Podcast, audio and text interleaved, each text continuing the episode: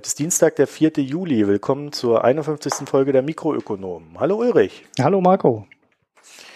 Wir haben es nicht geschafft, die GLS Bank äh, irgendwie in diese Folge mit reinzuquetschen. Äh, aber wir sind dann noch auf der Terminfindungsebene und werden dann demnächst da auch ein Gespräch haben. Ich glaube, ich hatte das mal irgendwann angekündigt und es verzögert sich noch etwas. Schieben wir nach. Ich habe ohnehin so ein bisschen die Idee, bei den Interviews, die vielleicht einfach mal einzeln so auszukoppeln. Können wir ja mal probieren. Mhm. Weil das macht ja immer die Folgen so lang. Ja. Wenn er irgendwie so 20 Minuten dann noch irgendwie reinquetscht. Ja. Naja, das mal so zum Anfang. Aber wir haben heute ein volles Programm. Und mit, mit was fangen wir denn an? Möchtest du mit dem Bankgeheimnis anfangen oder möchtest du mit dem Briten anfangen? Hm, wir könnten auch zuerst den Nachklapp machen. Ja, irgendwas ist immer, ne? Irgendwas ist immer. okay, dann machen wir erst den Nachklapp. Machen wir erst den Nachklapp. Ähm, wir hatten jetzt in der letzten Folge über diesen 100-Jahre-Bond von Argentinien gesprochen äh, und der kurz versucht zu erklären, wieso denen überhaupt jemand Geld gibt. Und in der Folge habe ich behauptet, äh, dass die Duration der Zeitraum ist, äh, über den man sein Geld zurückbekommen hat. Das ist zwar in der Tendenz richtig, also je kürzer die Duration, desto eher hast du dein Geld wieder, ähm, aber es ist nicht der Zeitpunkt, ähm, ab dem du das Geld wieder hast, sondern ähm, es ist was anderes. Der Thomas Mach, der hat das im Kommentar relativ ähm, gut erklärt und eine gute Quelle geliefert. Und deshalb erkläre ich das jetzt auch noch mal ganz kurz.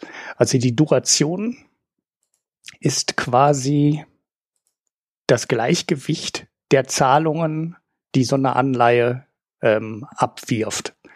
Das heißt, du gehst hin, wenn du eine Anleihe hast und die läuft, sagen wir mal, drei Jahre und äh, du bekommst dann im ersten Jahr, zehn, nimm mal einfach zehn Prozent Zinsen an, dann hast du einen kleinen Ball auf ähm, einem Hebel liegen. Also du stellst dir eine lange Latte vor und legst ähm, und die Latte ist der ist die Zeitachse. Dann legst du nach zwölf Monaten den ersten kleinen Ball drauf in der Größe 10. Im zweiten Jahr legst du nochmal einen kleinen Ball drauf in der Größe 10. Und im ganz rechts am Ende der Latte, bei einer Laufzeit von drei Jahren, legst du einen Ball hin, der 100 bedeutet, sprich die Rückzahlung der Anleihe, und nochmal einen, der äh, 10 ist für die letzte Zinszahlung. So, das ist jetzt ein bisschen vereinfacht. Eigentlich müsste sie die Zahlen noch abdiskontieren mit dem Marktzins. Das heißt, die äh, Bälle hinten runter würden immer mit dem Zins etwas kleiner werden. Ähm, aber im Endeffekt hättest du dann äh, eine Latte und auf dieser Latte liegen diese vier Bälle. Na, dreimal die Zinszahlung, zehn und einmal äh, ganz ähm, halt über die Zeitachse verteilt. Und die Duration gibt jetzt an den Zeitpunkt an, äh, zu dem diese Latte im Gleichgewicht wäre. Also wenn du jetzt unten drunter ein Rundholz legst, wäre die Duration genau die Stelle, an der die Latte im Gleichgewicht ist. Also wie eine Wippe. Und wenn du dir das jetzt vorstellst, du hast die Latte, nach zwölf Monaten hast du den ersten kleinen Ball drauf, nach äh, 24 Monaten den zweiten kleinen Ball und dann ganz am Ende hast du die, ähm, noch einen kleinen Ball und den ganz großen. Kannst du dir vorstellen, dass man, um dieses Ding ins Gleichgewicht äh, zu bekommen, das relativ weit nach rechts legen muss. Das heißt, dass irgendwo bei zwei Jahren und sechs, sieben, acht Monaten unten drunter würde dann ähm, das Rundholz liegen und die Latte wäre im Gleichgewicht. Und das ist äh, die Duration. Das heißt, es ist nicht der Zeitpunkt, ähm, zu dem du dein Geld äh, zurückbekommen hast, sondern ja, quasi ähm, der Mittelpunkt der Zahlungsströme, wie soll man sagen? Äh, also das gleich, also man kann es als Gleichgewicht beschreiben, aber man ist als Beschreibung ist es halt nicht gut. Man muss sich das Bild nicht vorstellen. Wir werfen das ähm, als Bild, das ist im Wikipedia-Artikel auch verlinkt, ähm, nochmal in die Show Notes und dann habt ihr, glaube ich, eine ganz gute Idee, was es ist. Aber es stimmt halt, äh, die, die Grundidee dahinter ist, äh, die ich gesagt habe, ist zwar extrem stark vereinfacht, aber es ist halt schon so, dass äh, je kürzer die Duration ist, desto eher, ähm, desto früher bekommst du halt deine, dein Geld zurück.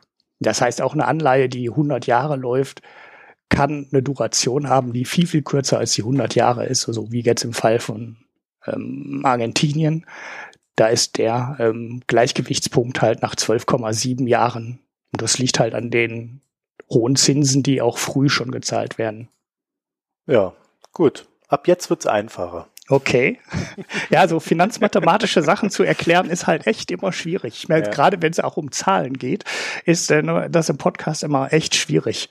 So. Du kannst ja da auch nochmal die Kommentare vom letzten Mal verlinken. Da kann jeder, den das wirklich in der Tiefe interessiert oder den das, ja, ich weiß jetzt nicht, wie tief wir da gegangen sind, aber der, der kann sich das halt noch, noch mal angucken.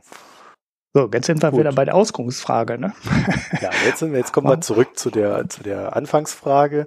Was hätten wir denn gerne am Anfang? Ja, jetzt habe ich so viel äh, gesprochen, also so viel ist ja auch noch nicht, aber ähm, dann Großbritannien ist ja dein Thema, weil die Studie habe ich halt überhaupt nicht gelesen. Da bin ich jetzt mal interessant, äh, interessiert, was du mir dazu erzählen hast oder uns.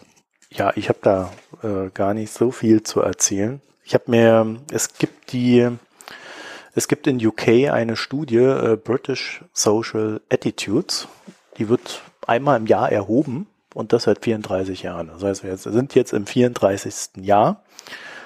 Und ich sage gleich vorweg, äh, da werden immer nur so um die 3000 Leute befragt. Das heißt, äh, das ist wieder so ein Ding, wo dann der ein oder andere sagen wird, na ja, was kann man denn da schon rauslesen?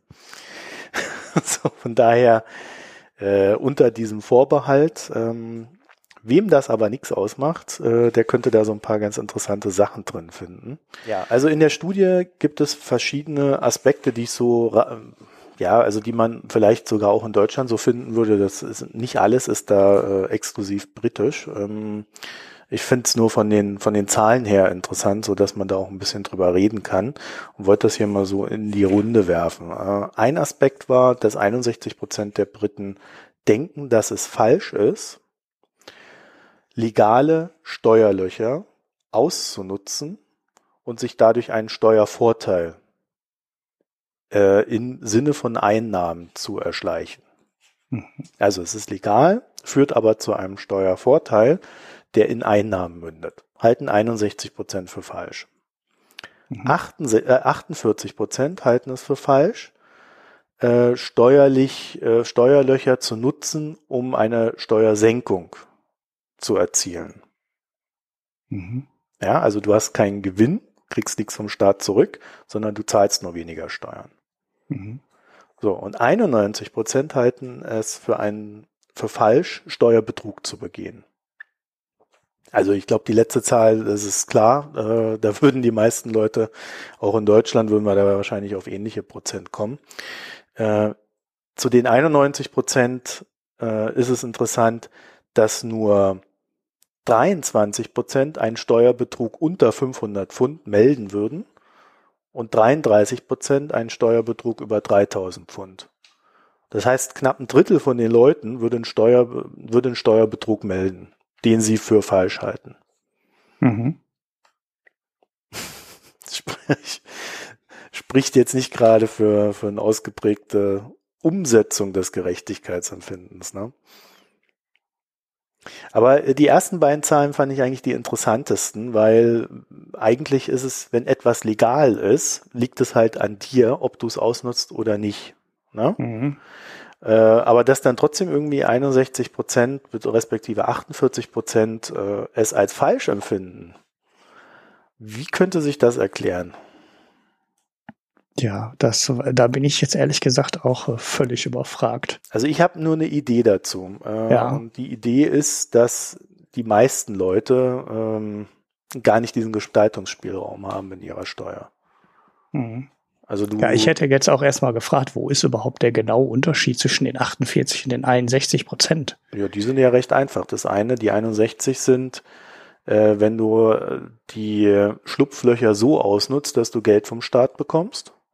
Ja. Die anderen, die 48 sind, äh, dass du die Steuerschlupflöcher so ausnutzt, dass du weniger Steuern bezahlst.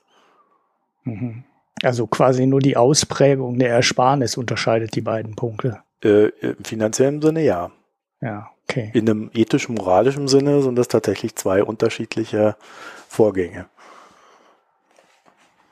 Ja. Inwiefern? Also ich meine, wenn du jetzt äh, eine Kilometerpauschale hast, dann hast du eine Kilometerpauschale und dann setzt du die an naja, und Naja, es ist halt einfach so, dass äh, du zahlst trotzdem noch Steuern bei der einen Geschichte und bei der anderen kriegst du noch Geld zurück. Mhm. Okay, gut. Dass man das dann, ja gut, aber das ist dann äh, Verhaltensökonomie, ne? Dass die Menschen ja. äh, so Sachen dann komplett unterschiedlich oder komplett unterschiedlich kann man ja jetzt nicht sagen bei 48 äh, gegenüber 61 Prozent, aber dass die Menschen so Sachen dann schon unterschiedlich beurteilen, nur weil sie stärk sich stärker ausprägen, ähm, ist da durchaus nachvollziehbar, also durchaus auch bekannt, dass er Verhaltensökonomie. Ja. Also wir müssen halt auch bedenken, dass es dabei äh, um UK geht und äh, da ist ja nochmal eine wesentlich größere Un Ungerechtigkeitsdebatte oder Ungleichheitsdebatte im ökonomischen Sinne äh, zu verzeichnen. Also äh, da geht das ja noch etwas weiter auseinander als bei uns. Und du kannst halt durch Tricksereien da sehr viel machen. Äh, denk an die ganzen Inseln, die die da haben. Mhm alles legal, aber deswegen ja, ja, genau. ja. ja moralisch trotzdem fragwürdig. Ne? Mhm. Also es scheint, ähm, das könnte man daraus mitnehmen, ähm, ein nicht ganz geringes Bewusstsein für diese Sachen zu geben. Allerdings, wenn es dann darum geht, sowas zu melden, also wenn jemand Betrug begangen hat, dann äh, ist das halt nicht sehr ausgeprägt. Also die, die Zahl hat mich zum Beispiel überrascht. Also das hätte ich jetzt nicht erwartet. Mhm. Ja, dass dann nur ein Drittel bei über 3000 Pfund sagt, hier, der hat einen Fehler gemacht oder da betrogen. Mhm. Naja, gut, aber das ist, äh, äh, das finde ich nachvollziehbar. Ich glaube, das wäre hier in Deutschland nicht anders. Vermutlich, müsste man jetzt vermuten, jedenfalls. Ja, ja, also dass es halt auch in Deutschland deutlich geringer ist. Da muss dann halt schon jemand, äh, ja, es massiv übertreiben, bis den jemand anzeigt. Also ja, jemand gut, Fremdes. Du kommst, das ist auch eine sehr abstrakte Frage, weil meistens kriegst du es ja gar nicht mit. Ja. Genau, ja. ja. Ja, das kommt noch dazu. Ja. Okay, dann die nächste Geschichte. Ähm, wir hatten jetzt auch Wahlen in, im UK letztens, bei denen Theresa May etwas unerwartet nicht die Mehrheit errungen hat. Und das lag unter anderem daran, dass ein paar ihrer Parteikollegen sich so sicher wähnten in ihrer äh, Mehrheit, die, äh, die sie bekommen, dass sie dann so Sachen rausgehauen haben, wie man muss den Pensionären die Pensionen kürzen. Ja, Wenn sie Pflegefälle werden, ne? Ich glaube, das war da. Ja, und Pflegefälle sollen, äh, sollen, ja, bei Pflegefällen war das Thema, dass die ihr, ihre Immobilien verkaufen sollen und das Geld an den Staat gehen soll, um, um dann quasi verrechnet zu werden mit den Ausgaben, die mhm. der Staat da erzeugt. Ja, also da geht's dann so um das potenzielle Erbe von sehr vielen jungen Menschen und um das Eigentum von älteren Leuten. Das heißt, da konnte man äh, quasi die gesamte Bevölkerung so richtig schön verärgern mit so einer Aussage. Hat auch gut funktioniert. So, in der Studie jetzt, also das so, so ein bisschen auch zum Hintergrund, äh, in der Studie sieht man dann so eine Entwicklung, dass ähm, 52 Prozent der Briten der Meinung sind, dass der Staat die Renten garantieren muss, also dass sie quasi feststehend sind, dass er sie nicht weg, dass er sie nicht wegnehmen kann. Und das ähm, war 1996 waren das noch 69 Prozent. Mhm. Dazu ergänzend 55 Prozent sind für höhere Renten. Das war 1996 noch 76 Prozent. Mhm. Also man sieht da so eine Tendenz, jetzt so an die Renten heranzugehen. Und ähm, da auch wieder zum Hintergrund, es korreliert so ein bisschen mit der Realität, weil bei diesen ganzen Sparmaßnahmen, die im UK in den letzten Jahren äh, äh, gemacht worden sind, also die ganze Austeritätspolitik, die hat eine große Gruppe ausge, äh, ausge nicht ausgegrenzt, sondern äh, ausgelassen, nämlich die Rentner. Mhm. Und es scheint da so langsam so, so diese, dieses Ding so zu entstehen. Also wenn wir dran sind, dann sollen die Rentner ruhig auch dran sein. Wäre zumindest eine Deutung. Mhm. Ja, war ja gut, das kann man in manchen anderen Ländern ja auch beobachten, ne? dass äh, gerade die äh, ist in Deutschland im Endeffekt ja nicht anders. Die jetzige äh, Rentnergeneration oder der jetzigen Rentnergeneration geht es halt besser, als es äh, höchstwahrscheinlich allen kommenden Rentnergenerationen gehen wird. Das heißt, wir haben da jetzt gerade so einen Peak äh, in der Verteilung. Und wenn man sich jetzt die Leute anguckt, die dann irgendwann 2035, 2050 in Rente gehen, ähm, werden die halt über ihr Leben ja deutlich mehr ihres Gehalts in die Rentenkasse eingezahlt haben und am Ende deutlich weniger Rente bekommen als der Rentner, der heute 75 oder 80 ist. Und das ähnliche, ähnliches sehen wir ja in vielen europäischen Ländern. Es ist halt irgendwann alles garantiert worden und man baut es um. Man hat eigentlich aber auch zu spät angefangen umzubauen. Und ja, jetzt haben wir halt ähm, eine Generation, die gesetzlich da einzahlen muss, die privat zusätzlich vorsorgen muss und dann am Ende ja eine Rente bekommt, die nicht unbedingt besser aussieht ähm, als das, was ihre Eltern hatten.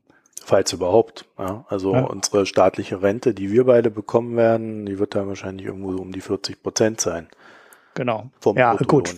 Du kannst dann Glück haben, dass du halt erbst. Ne? Also wenn du dann halt erbst von deinen Eltern, dann sieht die Rechnung anders aus. Das wird wahrscheinlich dann irgendwann auch wieder so volkswirtschaftlich, wenn du das volkswirtschaftlich aggregierst, wird der Effekt wahrscheinlich gar nicht schlimm aussehen, weil du dann die Vermögen oder die vererbten Vermögen dann irgendwann mit in die Rechnung reinnimmst und äh, dann wird die Rente oder das Vermögen der Rentnergeneration in 30 äh, Jahren gar nicht so schlimm aussehen, äh, wie man das jetzt vielleicht prophezeien würde oder wie man das sich ausmalen könnte. Aber wenn du halt nicht zu den Leuten gehörst, die eine Immobilie erben, dann wird es äh, ja wahrscheinlich viel, viel schlechter aussehen für diese Leute, als es heute aussieht. Ja, wobei ich da noch ein bisschen dagegenhalten würde, weil es ist ja schon so, dass auch jetzt die ältere Generation äh, schon sehr viel Geld ausgibt, um der jüngeren Generation den gleichen Lebensstandard zu gewährleisten. Also es mhm. erfolgen da sehr viele Transferleistungen von alt nach jung. Ja. Und äh, wie viel davon schon jetzt verbraten wird, was quasi dann in 30, 40 Jahren dann halt auch nicht mehr da ist, äh, also da wäre ich noch vorsichtig. Äh, ja. Zumal ja auch Arbeitslosigkeit ähm, in diesen neuen, unsicheren Arbeitsverhältnissen ja auch nochmal so ein Thema ist. Also mhm. ist, ja, klar, also es, es wird gewisse Dämpfungseffekte geben, aber auch jetzt finde ich, sieht man die schon ganz gut. Also eigentlich stehen wir schlechter da, als es, als es aussieht. Mhm. Ja, okay, aber das nur so am Rande. Äh, ich meine, da kann man nicht viel draus ziehen, außer eben, ähm, und, und das, das äh, korreliert jetzt alles so mit, mit den nächsten Zahlen. Ähm, 16 Prozent der Briten meinen, dass Arbeitslose mehr Geld bekommen sollen. Das war 1996 noch 33 Prozent. Also auch da gibt es so diesen Schub in Richtung, ja, weniger für die, die ohnehin wenig haben. Also finde ich auch immer wieder interessant. 48 äh, Prozent finden, dass der Staat jedem einen Job garantieren soll. Das waren mal 65 Prozent 1996 und 76 Prozent vor 30 Jahren. Mhm. Also auch da Ne? Welche also Zahlen du nennst, ne? Ja. So eine richtige Entwicklung nach unten, also alles Richtung weniger Solidarität. Mhm. Das wundert mich jetzt, weil du hast ja in die Studie geguckt, ähm, mhm. hast aber äh, nur den SZ-Artikel in, in, äh, in Slack ja, ich geworfen. Ich die Studie da reingeschmissen. Ach, lüg doch nicht. Muss doch jetzt keinem verraten. ich habe ja nur den SZ-Artikel gelesen. Und äh, der SZ-Artikel hat äh, echt, äh, der, der Ton des Artikels geht in eine ganz andere, geht quasi in die ganz andere Richtung, ne? Ne, also zum ja, Beispiel, das ist ein Meinungsartikel und ja. äh, er hat in dem Artikel äh, will er eigentlich nur seine Meinung sagen und haut dann mit Bezug auf diese Studie halt so ein paar Sachen raus, die einzeln für sich so richtig sind, die ich aber irgendwie in, in, im Sinne der Studie anders empfinde. Aber weißt du, es gibt halt auch sehr viele Widersprüche in dieser ganzen Geschichte. Äh, mhm. Zum Beispiel 29 Prozent sind für Austerität nach 43 Prozent in 1996. Also die Leute wollen, dass der Staat weniger spart. Mhm. Aber gleichzeitig auch äh, ja, bei den Sozialleistungen überall spart. Äh, naja, 48 Prozent sind für Steuererhöhungen. Ja, ja, genau. Das ist ja zum Beispiel eine der Zahlen, die in dem SZ-Artikel aufsteht. Ja. Ne? Also an der Stelle steht dann halt in dem SZ-Artikel, so groß war die Unterstützung für eine klassisch linke Politik zuletzt im Jahr 2004. Und jetzt ja, erzählst du gerade aus, der, aus den ja. Fragen heraus, dass sie eigentlich überall sagen, so okay, die Renten ähm, Also der Anteil der Leute, die für Rentenerhöhungen sind, sinkt. Ähm, die Tendenz geht zu weniger Arbeitslosenunterstützung und und und. Das passt ja auch jetzt überhaupt nicht zu dem SZ. Naja, also es ist so, dass der Staat mehr Geld ausgeben soll und äh, ich habe mir mal so ein bisschen rausgesucht, wo er denn Geld ausgeben soll. Und und da finde ich, äh, das ist das ist in dem bisherigen, es, es, es deckt sich quasi mit dem, was wir bisher gehört haben, aber ich finde es sehr widersprüchlich. Also auf der einen Seite Ausgabensteigerung für Militär und Verteidigung. Das war 1996, mhm. waren da 17 Prozent der Meinung, dass das hochgehen soll. Äh, jetzt sind es 39 Prozent. Mhm. Also ganz klare Entwicklung, hängt sicherlich auch mit der Wahrnehmung einer höheren Terrorgefahr zusammen äh, und den Anschlägen, die wir jetzt auch in, im UK gesehen haben. Also ich denke, das passt schon zusammen. Äh, zeigt aber auch, da soll halt mehr Geld reingesteckt werden. Mhm. Dann finden 83 Prozent, und das ist eine erstaunlich hohe Zahl, ähm, dass die Industrie Geld für die Entwicklung neuer Produkte und Technologien erhalten soll. Mhm. Okay.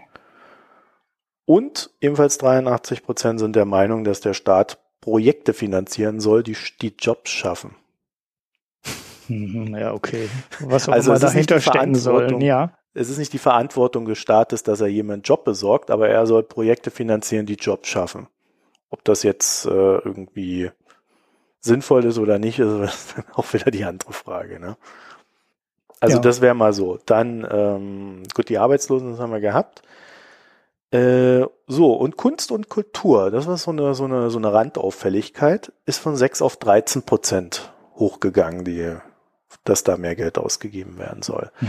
Ist auch so ein Ding, ähm, was ich immer so am Rande gehört habe im UK, dass da sehr viel gestrichen worden ist. Gerade so Zugang zu Museen äh, und so weiter. Ja, also das ist äh, scheinbar dann auch etwas, was sich da ja, im Laufe der Jahre dann bemerkbar gemacht hat.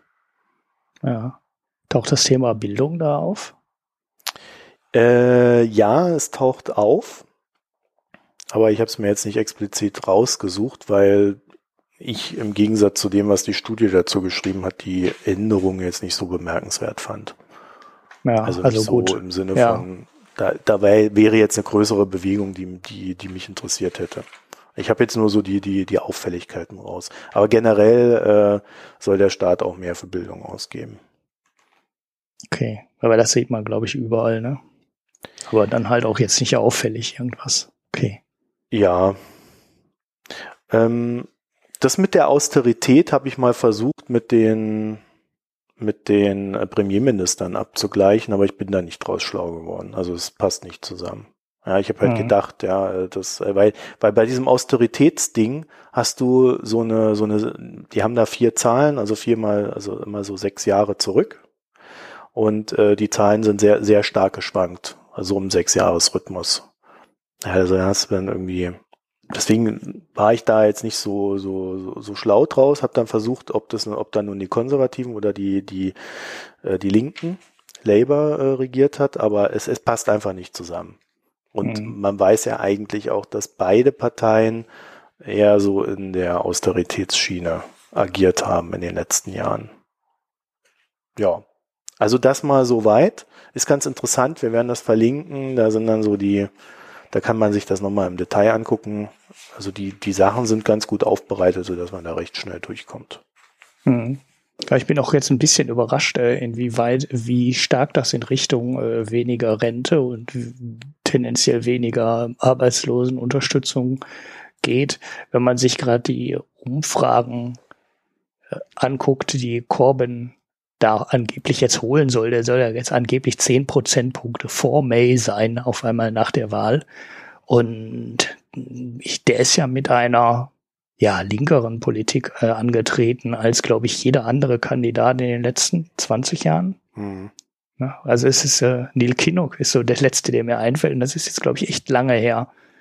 Und äh, ja, irgendwie passen jetzt die Ergebnisse dann auf der Ebene jetzt so zu dem ja, Wahlumfragen, die ja jetzt im Moment gerade einen klaren Sieg äh, für Labour äh, hervor äh, ja, voraussagen würden, überhaupt nicht zusammen. Aktuell, äh, da weiß ich nicht, ob das, ob man das vergleichen kann. Ich meine, es gab jetzt eine Wahl und da haben die Konservativen ja schon ordentlich abgeräumt. Ja, sie haben jetzt nicht die absolute Mehrheit, wie es erwartet wurde, aber sie haben, sie haben eine Mehrheit. Also sie, sie sind die größte Partei, haben sich dann halt mit äh, der, ist es, DOP, ne? DUP mhm. zusammengetan. Also äh, ich, ich sehe da jetzt nicht, dass äh, bloß weil jetzt äh, da, ich meine, es gab jetzt auch dieses dieses Unglück, ähm, diesen Greenfell Tower oder Grenfell Tower, ich weiß gerade nicht, äh, wie der heißt. Ähm, da gab es ja auch noch mal eine soziale Empörung mhm. und ähm, also das ist mir zu tagesaktuell. Ja, also dafür ist die Wahl auch zu nah, um, um da jetzt diese neuen Umfragen irgendwie äh, um denen groß Beachtung zu schenken. Also das muss man sich dann in einem halben, dreiviertel Jahr nochmal angucken, wenn sich das alles stabilisiert hat. Also ich finde das ein bisschen widersprüchlich, aber ich glaube, man, man, man sieht da vielleicht so auch diese Logik, die da so überall schaltet und waltet, die halt absolut nicht meine ist. Und ähm, für mich war das dann halt so schon mal ganz interessant zu sehen, wie sich so in den letzten 20 Jahren dann halt die äh, eine Gesellschaft halt quasi entsolidarisiert auch immer mehr. Und das, obwohl sie ja sehr darunter zu leiden hat. Also äh, UK hat sehr viele soziale Probleme, aber es führt scheinbar nicht dazu, dass die Leute nach mehr Solidarität verlangen, sondern tatsächlich dann sagen, ja, wenn es mir dreckig geht, dann soll es den anderen aber auch dreckig gehen. Mhm. So, so. Also äh, vielleicht kontraintuitiv, aber man sieht es dort. Ja, was mich jetzt noch interessiert hätte in der Studie, ich weiß jetzt nicht, ob da irgendwas dazu drin steht. Ähm, der Kommentar der Süddeutschen zielt halt ein bisschen auf die soziale Mobilität ab. Na, also dieses äh, kann man es noch schaffen vom Arbeiterkind ähm, zu einer Doktorkarriere. Ne? Also das ist ja eben auch immer bei der SPD das ganz große Versprechen gewesen, was die in den 60ern und 70ern als sie da an der Macht waren, ähm, umgesetzt mhm. haben. Also das haben sie versprochen und dann natürlich auch umgesetzt ne, mit ja mit dem Studium, was du dann hinter deine Facharbeiterausbildung ähm, schieben kannst die äh, Betonung der Fachhochschulen, dass das Studium kein Geld kostet und so weiter. Das ist ja quasi das Versprechen, dass egal ähm, in welchem Elternhaus du aufwächst, du durch äh, Leistung oder Fähigkeiten halt den sozialen Aufstieg schaffen kannst. Ähm, da äh, schreibt die SZ jetzt auch ganz kurz was dazu und da hätte mich mal interessiert, äh, wie denn da die Einschätzungen sind.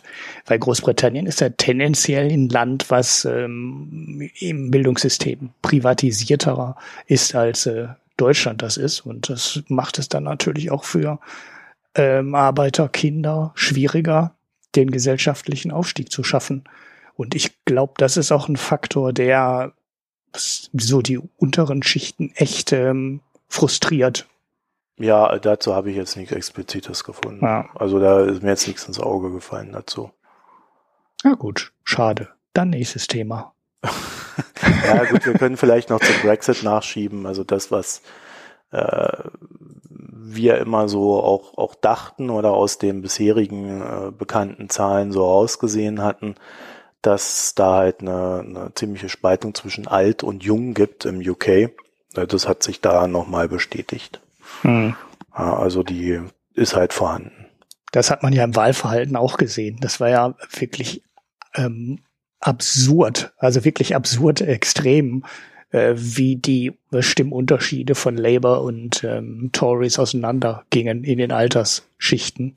Das war ja fast wirklich so ein mhm. Dreiviertel zu ein Viertel, wenn du die unterste, äh, also die Jüngsten angeschaut hast und du hast dann die Ältesten angeschaut, da war das dann halt ganz genau andersrum.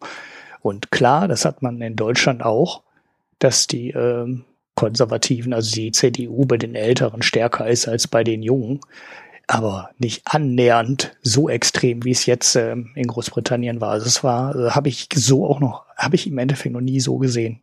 Ja, so, also was deine Frage mit, äh, mit der Bildung betrifft, ich habe jetzt zumindest mal noch die Zahlen rausgesucht.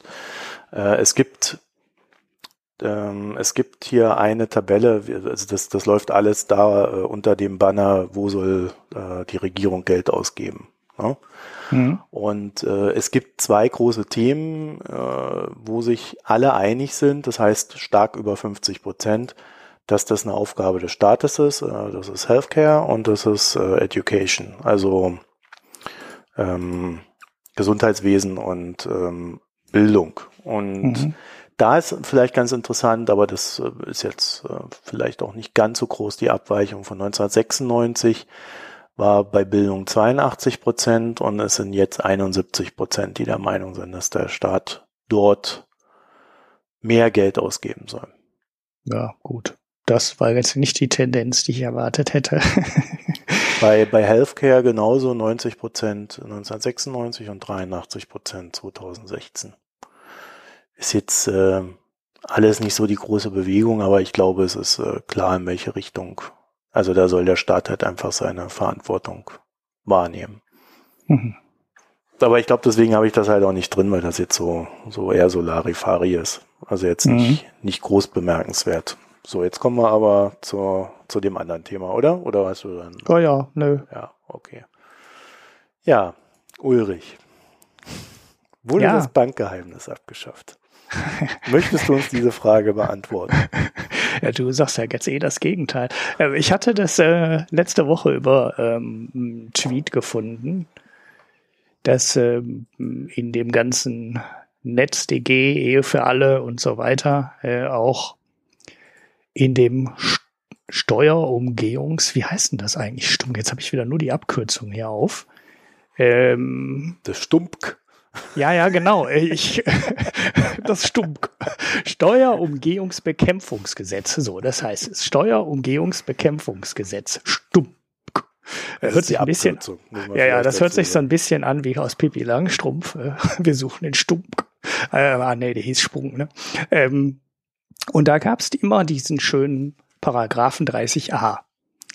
Äh, Überschrift über dem Paragraphen war Schutz von Bankkunden. So, der hat dann 1, 2, 3, 4, 5 Punkte, ähm, bla bla bla, da steht unter anderem drin, äh, bei Ermittlung von Sachverhalten ist äh, Rücksicht zu nehmen auf das besondere Vertrauensverhältnis zwischen Kreditinstituten und deren Kunden. Finanzbehörden dürfen von den Kreditinstituten zum Zweck der allgemeinen Überwachung Mitteilungen nicht verlangen. So, das ist also im Endeffekt, ich lese das jetzt nicht alles vor, ich fasse nur gerade kurz zusammen, im Endeffekt das, was man mal ursprünglich unter dem Bankgeheimnis verstanden hat. So, ich bin halt kein Jurist und weiß jetzt auch nicht, ob in irgendwelchen anderen ähm, Gesetzen das dann doch noch weiter definiert ist oder weiter festgelegt ist, so dass diese Aufhebung, also die, der Paragraph ist halt komplett gestrichen, ne? Der ist aufgehoben, das heißt, es gibt keinen kein, keinerlei Ersatz dafür. Wenn du jetzt das neue Gesetz gibst, da gibt es einfach den Paragraphen 30a nicht mehr, der ist weg. So, und äh, da habe ich dann auch kurz was in meinem Zweitblog zugeschrieben. So mit ein bisschen unter Vorbehalt, so ich weiß nicht ganz genau. Und ähm, aber es sieht irgendwie so aus, als wäre jetzt das Bankgeheimnis weg und ich habe irgendwie nirgendwo was dazu gesehen. Ne? Also große Artikel. Wenn man sich vor, an die Diskussion vor 20 Jahren erinnert, als das Bankgeheimnis zum ersten Mal aufgeweicht wurde, da war da, da wurde noch riesen Pressekampagnen gefahren von den Banken und auch von den Versicherungen, die ganz sicher waren, dass Deutschland untergeht, wenn das Bankgeheimnis aufgeweicht wird. Und äh, jetzt ist es offensichtlich ähm, komplett gestrichen. Und du liest aber gar nichts darüber. So, es dauerte dann ein bisschen. Äh, zwei Tage später ähm, kam der Norbert Hering in seinem Blog. Äh, der ist Journalist beim Handelsblatt mit dem ersten längeren Artikel und der schreibt dann eigentlich im Endeffekt das Gleiche. Ne? Bankgeheimnisse gibt's nicht mehr. Es gibt keine Rücksicht mehr auf das Vertrauensverhältnis. Ähm, man könne äh, Rasterfahndungen machen und, und, und. Das war beim äh, Hering wieder unter dem Artikel äh, Bargeld, ähm, die Bargeldabschaffung droht und das ist jetzt eure letzte Zuflucht ja, dann, äh, da ist das, darauf lief der Artikel dann hinaus. Das wäre jetzt gar nicht unbedingt der Punkt, äh, den ich äh, ja so hätte. Aber ähm, naja gut, der schreibt dann halt auch, das Bankgeheimnis ist nicht mehr und äh, die Behörden können jetzt in die Konten reingucken. So, jetzt muss man den Stand vorher sehen.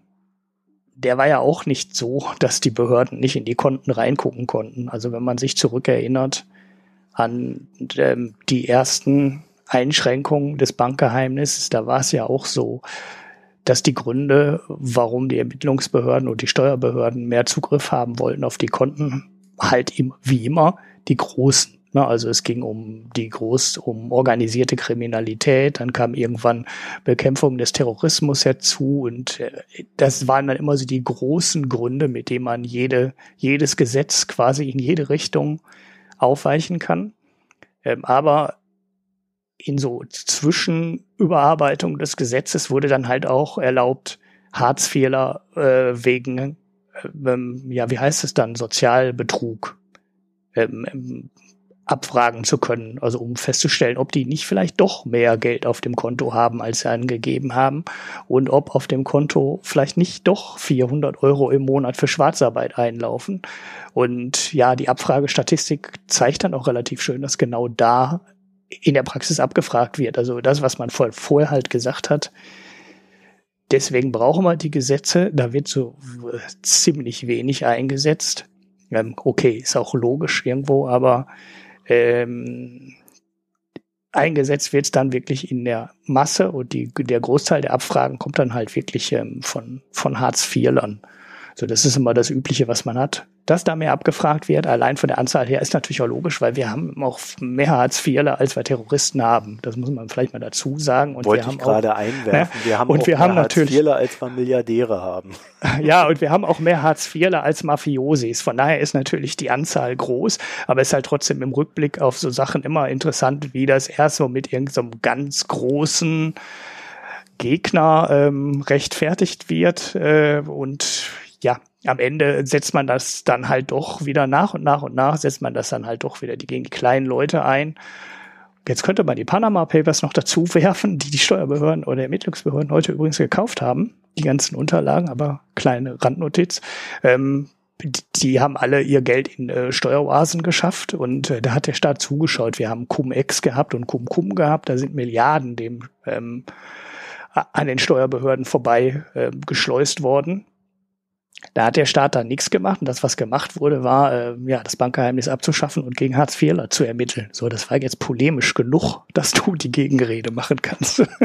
ja, ich habe da gar nicht so viel Gegenrede. Äh, es ist einfach so, dass ähm, naja, das Bankgeheimnis als solches wurde nicht abgeschafft, weil es in der Form in Deutschland nie existiert hat. Vielleicht ein Gewohnheitsrecht, aber äh, mehr auch nicht. Äh, es gibt ein steuerliches Bankgeheimnis und es gibt ein ziviles Bankgeheimnis. Und wir reden hier über das steuerliche Bankgeheimnis und das zivile Bankgeheimnis, das existiert weiter. Also da braucht sich niemand Sorgen machen, dass der Nachbar in euer Konto guckt. das vielleicht mal so als, als Ausgang. Ja, ja, nur der Staat. Ja? Ja, ja. Naja, aber das ist ja schon mal ein Unterschied, oder? Ja, okay, klar. Also, äh, so, äh, hier bei diesem steuerlichen äh, Bankgeheimnis, das abgeschafft worden ist, ist es weiterhin nach dem, was wir jetzt hier recherchiert haben, und wir haben auch beim Bundesfinanzministerium dazu eine Anfrage gehabt, äh, weiterhin so, dass es äh, erstmal keine anlasslose Begutachtung deines Kontos gibt. Mhm. Ja, also das heißt, es muss weiterhin ein, ein Anlass bestehen. Was sie halt machen können, äh, ist, naja, also eine Rasterfahndung können sie auch nicht machen, weil das wäre ja anlasslos. Mhm. Aber eine Rasterfahndung würde sich ja den eigenen Anlass schaffen. Das Ding ist halt, äh, was sie machen können, sie können Gruppen untersuchen. Mhm. Also, dass sie, äh, was weiß ich, wir beide wären, man könnte halt sagen, ich weiß nicht, ob, nee, also ist vielleicht ein schlechtes Beispiel. Aber wenn du so eine Terrorgruppe hast, dann äh, könntest du halt sagen, ja, die fünf und die will ich haben. Du kannst auch sagen, äh, ich, ich möchte alle, die zu diesem Personenkreis gehören, haben, wenn es da irgendwelche Verbindungen gibt. Wie tief das geht, das werden wir erst noch rausfinden, weil ich bin mir recht sicher, dass das vor Gericht irgendwie definiert werden muss. Also wie weit der Kreis gefasst ist, äh, den sie als Gruppe definieren können und wie viele mhm. Personen mhm. dann damit abgedeckt werden können. Also das ist ja so ein normaler Vorgang. Es wird ein Gesetz gemacht, dann äh, sind äh, dann betrifft es irgendjemanden, der geht dann vor Gericht äh, und dann brauchst du nochmal so zehn Jahre, also gerade bei Steuergeschichten, so zehn, 15 Jahre, ehe dann höchstrichterlich entschieden worden ist, wie dieses Gesetz zu verwenden ist. Einer der Hintergründe, äh, also Panama Papers sind jetzt äh, so der der Grund, der genannt wird. Ein weiterer Grund ist ähm, aber das Thema Spekulationssteuer. Du erinnerst dich vielleicht, dass die Speku-Steuer in Deutschland, äh, ich glaube 2004, bin mir gerade nicht so sicher, ich meine 2004, äh, gekippt worden ist, höchstrichterlich, mhm. weil nicht sichergestellt werden konnte vom Staat, dass Menschen, die diese Steuer zu zahlen haben, sie auch wirklich bezahlen, sondern es war im Gegenteil so, dass die meisten sie nicht gezahlt haben, also eine Steuerungerechtigkeit über, gegenüber jenen entstanden ist, die sie gezahlt haben. Und die haben dann eine Rückzahlung vom Staat bekommen. Mhm. Erinnerst du dich an diesen Vorgang? Mhm. Ja, ja, da, da, da, daraufhin ist das ja jetzt alles anders geregelt genau, worden. seitdem muss das alles anders geregelt werden und äh, auch äh, darauf wird hier rekurriert, weil der Staat dadurch natürlich äh, auch gleichzeitig äh, eine höhere Auflage für Steuern bekommen hat. Er muss quasi sicherstellen, dass sie gezahlt werden, zumindest von den meisten.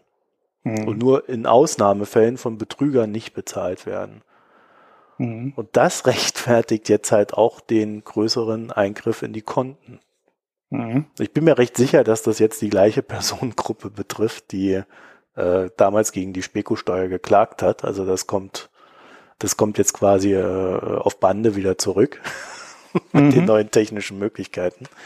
Und ähm, das andere, was mir zu diesem Thema auffällt, äh, wir, wir haben eine sehr große Debatte über Ungleichheit in, in, in Deutschland auch gehabt in den letzten Jahren, äh, auch in auch in Frankreich. Und äh, du erinnerst dich da vielleicht, dass ein gewisser Thomas Piketty da so eine schöne Rechnung aufgemacht hat, wie gleich oder ungleich das alles ist.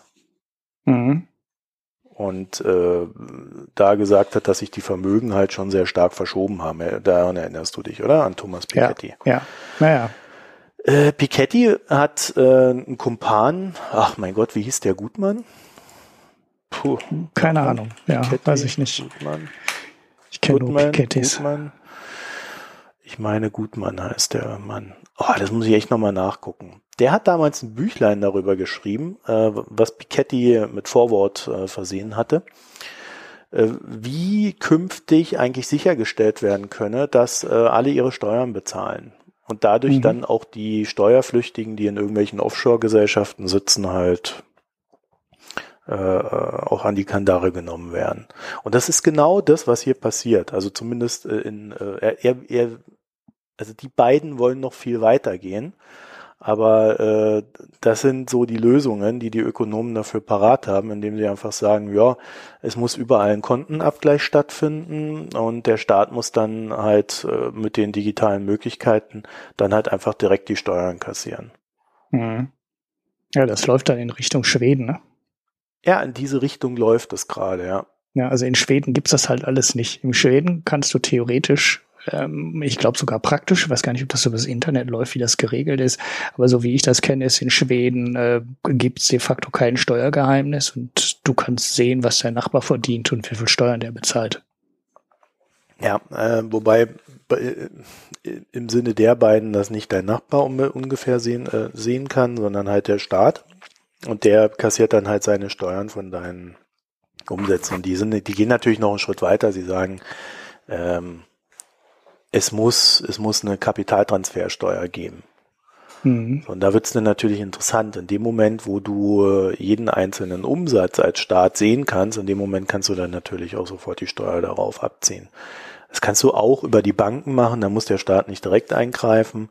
Aber ich denke, die, die, die Richtung, in die das hier geht, die wird dadurch schon so ein bisschen sichtbar. Also es gibt da halt eine Lobby, die, äh, glaube ich, nicht so ganz unstark ist.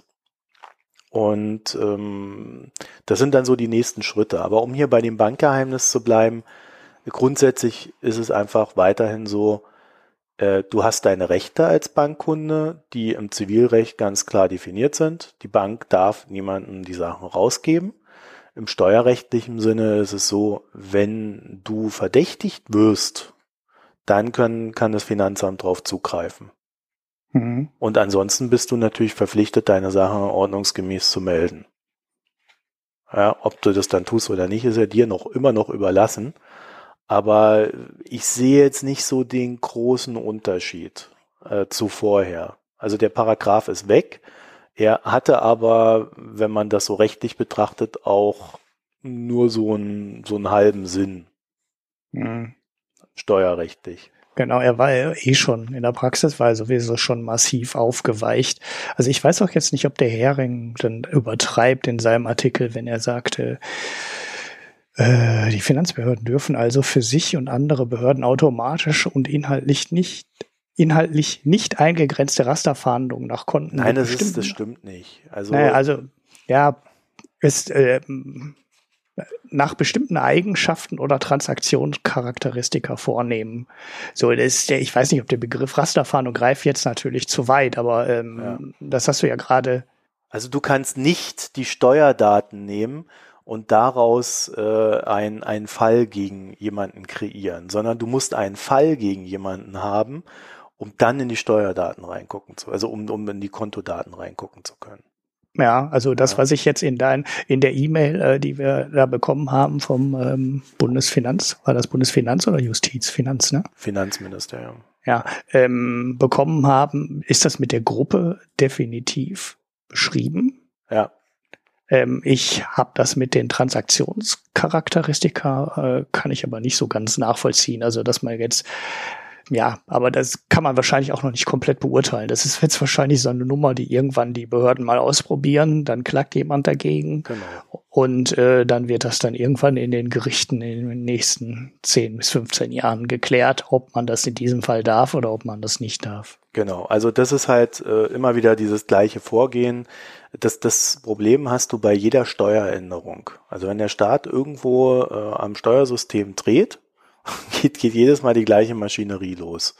Es, es, mhm. es fühlen sich Leute ungerecht behandelt, die klagen dagegen und eine endgültige Steuersicherheit in diesem Fall hast du dann nach 15 Jahren. Also oder mhm. nach 10 Jahren, je, nach, je nachdem, wie schnell das durchgeht. Ja, es wird ja auch nicht wegen jedem Kleinscheiß geklagt, aber ähm, das ist äh, je nach je nachdem, worum es da geht, ist das ein ist das ein Riesenproblem. Zum Beispiel haben wir im Insolvenzrecht momentan äh, ein, ein Gerichtsurteil vom BFH, demnach äh, Insolvenzgewinne versteuert werden müssen. Ja, das heißt, wenn du eine Gesellschaft restrukturierst, hat die bilanziellen Gewinn Mhm. Also ne, er hat natürlich keinen wirklichen Gewinn erwirtschaftet, aber sie hat bilanziellen Gewinn und dieser Gewinn muss versteuert werden und dadurch wird es äh, völlig, ja, also dadurch wird es unattraktiv, Gesellschaften zu restrukturieren, was definitiv nicht im Sinne des ähm, im Sinne des äh, Gesetzgebers sein kann. Es ist aber halt in dieser ganzen Verordnungsmasse und in diesem ganzen, äh, wie Gesetze halt ausgelegt werden, ist es dann halt vor Gericht so geendet.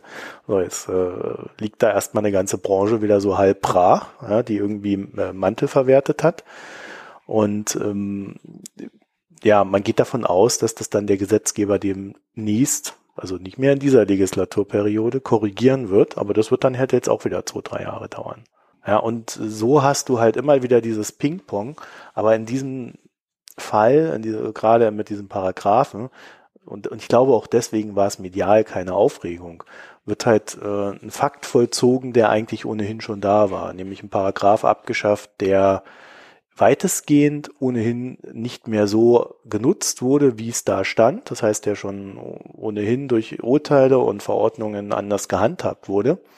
Und äh, allerdings haben sie sich natürlich auch ein paar Rechte mehr genommen. Und darüber könnte man jetzt tatsächlich streiten. Ist das, ist das richtig oder ist das nicht richtig?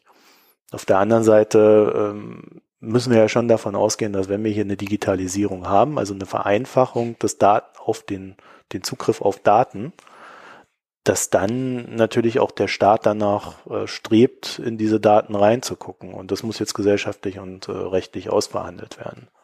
Mhm. Da wäre mein Ansatzpunkt.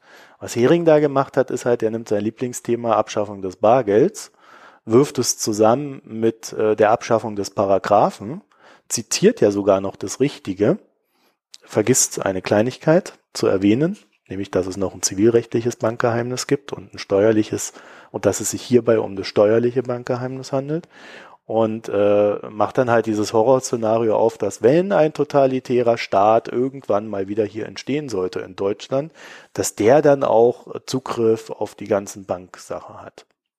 Hm. Und nur, nur das Bargeld würde uns davor schützen. Mhm. Ja, würde ich sogar noch widersprechen, um das zu Ende zu bringen, äh, indem ich sage, also wenn die Leute kein Bargeld haben, dann handeln sie mit Gold, dann handeln sie mit Zigaretten und sonst noch was. Also Bitcoins. da war der was? Bitcoins. Bitcoins. Ja, von mir ja. aus auch Bitcoins. Also da war der Mensch schon immer sehr erfinderisch. Mhm. Es hängt nicht am Bargeld, aber Bargeld macht das Ganze natürlich einfacher. Wenn wir aber einen totalitären Staat haben, dann wollen wir doch nicht mit dem Bargeld bezahlen, das äh, so gewisse Seriennummern eingeprägt hat oder sowas. Hm. Naja gut, das ist dann der aller, das ist dann der allerschlimmste Fall, ja, ja. Ja, also ich meine, du kannst diese Gedanken halt auch alle auf die Spitze treiben, aber also ich sehe da jetzt nicht den großen Skandal. Ich finde es aber auch falsch, dass darüber nicht groß diskutiert wurde. Mhm. Na gut, das Thema hat schon ein bisschen, also das hat ein bisschen gedauert. Ne? Ähm, ich bin halt auch nur über so einen Tweet gestolpert und hatte hatte das relativ ähm, fix, aber bei Telepool ist der Artikel, okay, das ist jetzt seltsam, aber der Artikel hat 330 Kommentare gekriegt, also da, ja, wenn ihr jetzt ins äh, gelbe Forum oder in irgendwelche Goldbug-Foren äh, reingucken würdest, da würde wahrscheinlich die Emotion noch total hochkochen. Aber es ist natürlich schon, äh, schon so. Also es ist halt schon bemerkenswert, dass es passiert wurde und jetzt komplett abgeschafft wurde, aber der Stand vorher ist halt nicht so viel anders gewesen. Es ging, die, der Staat konnte mit, mit gewissen Anderspunkten halt schon immer reinschauen. Also immer stimmt ja auch nicht, aber äh, das ist halt in den letzten zwölf Jahren so weit äh, aufgeweicht worden, dass die, dass wenn die einen Verdacht haben, ähm, du sowieso überprüft werden kannst. Das ist vielleicht auch der Punkt, dass die eigentliche Diskussion halt schon vor 20 Jahren stattfand. Ja, und hm. es wurde halt so entschieden, dass der Staat da weiter vorgeht. Und ich habe auch so das Gefühl, vielen Leuten wäre es nicht unrecht, wenn der Staat da mehr reinguckt, weil alle so dieses äh, stumpfe, un, ungewisse Gefühl haben, dass es halt so eine nicht kleine Clique an Menschen gibt, die mit größeren Summen agieren und äh, sich halt dem Steuersystem entziehen. Ja, die Frage so, ist, ob dass man dann natürlich kriegt, auch ne? äh, eine Million Hartz-IV-Empfänger da jedes Mal mit dranhängen. Ähm, ja, das nimmt, nimmt man dann vielleicht ja auch einfach mal so in Kauf. Ob mhm. das ein, vom, vom moralischen oder ethischen Empfinden richtig ist oder nicht. Das wäre ja. jetzt so mal meine Deutung. Also ich glaube auch, dass du das wie in Schweden machen könntest in Deutschland, ohne dass das wirklich äh, größere ja, Aufstände gäbe äh, oder größeren Widerstand in der Bevölkerung gibt. Also wenn du sagst, wir machen das einfach, ähm, das ist, liegt einfach alles offen da, jede Gehaltszahlung liegt offen da. Ähm, und äh, ja, du, der Staat kennt halt deine Einnahmen und der kennt im Wesentlichen dann auch deine Ausgaben, wenn er in dein Konto gucken ja, kann. Und du musst dann am Ende des Jahres äh, sagen, Staat, mach mal den äh, Jahressteuerausgleich äh, und ähm, meine Daten hast du ja eh schon. Und äh, dann wird der Computer angeworfen, der berechnet, wie viel Steuern du hättest bezahlen müssen oder wie viel du noch nachzahlen musst. Und dann gibt's äh, eine Abbuchung oder eine Überweisung auf dein Konto und der Fall ist gegessen. Ich glaube, da wäre der ganz große Teil der Bevölkerung sofort mit einverstanden, wenn du kein äh, Viso-Steuersparbuch oder irgendwie äh, mehr kaufen müsstest und äh, du dann sagst, so, der kennt eh mein Konto, der kennt mein Sparbuch, der kennt mein Depot. Ähm, soll er doch ausrechnen, wie viel Steuern ich zu zahlen habe. Und im Normalfall ist es halt nur noch ein Klick, Daten ne, sind da, mach. So, ja, und dann gut, also äh, ich glaube nicht, dass dafür jeder das Depot und Konto vom anderen kennen muss, sondern es reicht, wenn der Staat das kann. Oder, oder ja, ja, das meinte ich jetzt auch so. Ne? Ja. Aber wenn du das in die Richtung machst, äh, hätte, glaube ich, der Großteil der Bevölkerung überhaupt kein Problem damit, äh, die Daten für den Staat komplett offen liegen zu haben. Ja, und wenn wir gleichzeitig noch unser Bargeld behalten, können wir auch noch Schwarzeinnahmen nebenher haben, ohne dass es irgendjemanden stört. Ja. Norbert, wir wollen dir ja nicht deine Freude nehmen. Nein, also äh, ich denke schon, dass die, dass die Richtung nicht kommt. ich glaube nicht. Also wenn ich mir angucke, wie wie Software von Behörden aussieht. Äh, wir haben ja gerade auch dieses leidige Thema Staatstrojaner und wie unfähig die überhaupt sind, eigentlich einen Staatstrojaner zu äh, programmieren, der irgendwie was kann und deswegen dann höchstwahrscheinlich den irgendwo anders einkaufen werden. Äh, wenn ich dann so eine Diskussion sehe, da muss ich sagen, ist mir vielleicht doch lieber, das alles über einen Steuerberater zu regeln oder, oder über das Wieso Sparbuch, ja, so, so schrecklich selber auch diese Software ist. Aber das, ich kann mir das irgendwie nicht vorstellen bei der Softwareunfähigkeit unseres Staates. Ja, ich weiß auch nicht, ob die in Schweden das Steuergesetz nicht vielleicht sogar viel einfacher haben. Also das äh, ist nicht so viele äh, hunderttausend. Welches Land hat das nicht? ja, genau, das stimmt natürlich auch, ähm, dass du halt nicht so hunderttausend Ausnahmen ja. hast, wie du die in Deutschland hast, wo du alles nochmal wieder einzeln angeben kannst. Ja, also so viel dazu. Ähm, wir freuen uns auf eine Diskussion zu dem Thema. Sind wir zu naiv und zu gutgläubig, ja. Ja, auch nö, zu der Meinung, zum der Meinung stehe ich noch. Also wenn da valide Argumente kommen, warum hier doch das äh, Bankgeheimnis abgeschafft wurde, das vorher äh, überbordend äh, vorhanden war, ähm, bitte gerne in die Kommentare. Also da lasse ich mich noch gerne eines Besseren belehren. Ich habe jetzt aber tatsächlich nichts gefunden, wo ich sagen würde, das wäre ein großer Aufreger. Wozu ich aber tatsächlich auch aufrufen möchte, ist, äh, dass wir schon hingucken müssen, wenn solche Sachen passieren. Also ich finde es immer wieder erstaunlich, wie wenig Diskussion und Gegenwehr es in Deutschland gibt, wenn der Staat nach irgendwelchen Daten greift. Mhm. Ja gut, bei den Amis ist es ja noch schlimmer, aber ich finde das immer ein bisschen sonderbar. Da würde ich mir etwas mehr Zivilgesellschaft wünschen. Mhm. Dann haben wir das. Haben wir noch was? Hast du etwa auch noch ein Thema, Ulrich? Ja, soll man das, was soll man Tesla noch machen? Ja, jetzt haben wir eine Stunde auf dem Kasten. Ja, eine Stunde wenn, wenn du haben dich wir. kurz hältst, wenn du dich kurz hältst, darfst du. Ja, sonst mache ich das einfach beim Pick. Ich bin ja nicht doof. Scheiße. okay, dann lass uns noch kurz was zu Tesla machen. Ähm, ja. Und äh, die haben heute also Tesla hat heute seine Quartalsverkäufe gemeldet, war eine relativ unspannende Zahl. Was heute? Ja, heute oder gestern Abend. Also okay, ja. Also das sind nur die Verkäufe, Abend, ja. ne? Noch nicht die, äh, noch nicht die Geschäftsergebnisse äh, fürs zweite Quartal, sondern nur die reinen Verkäufe.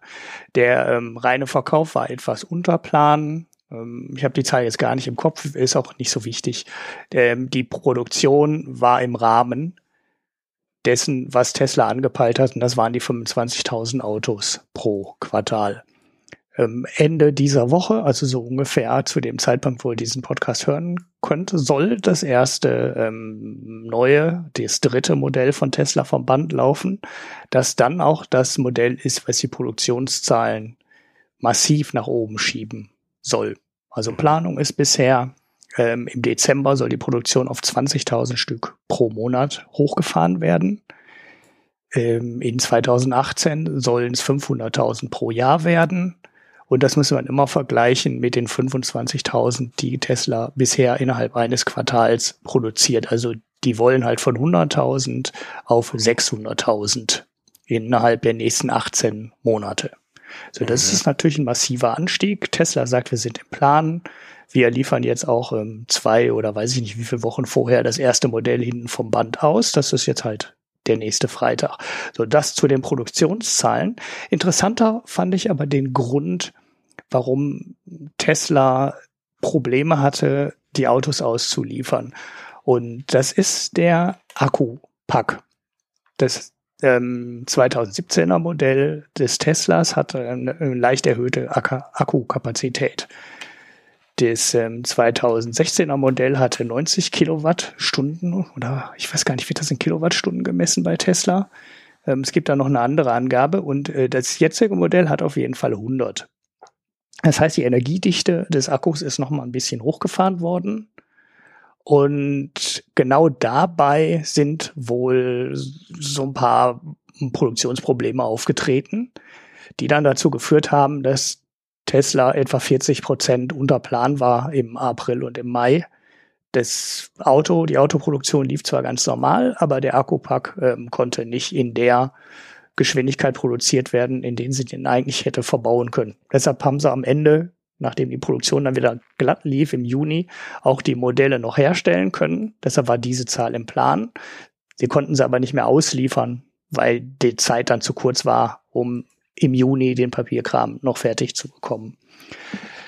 So, jetzt ähm, fand ich das ganz interessant, dass Tesla dabei Probleme hat, äh, gerade beim Akku Probleme hat.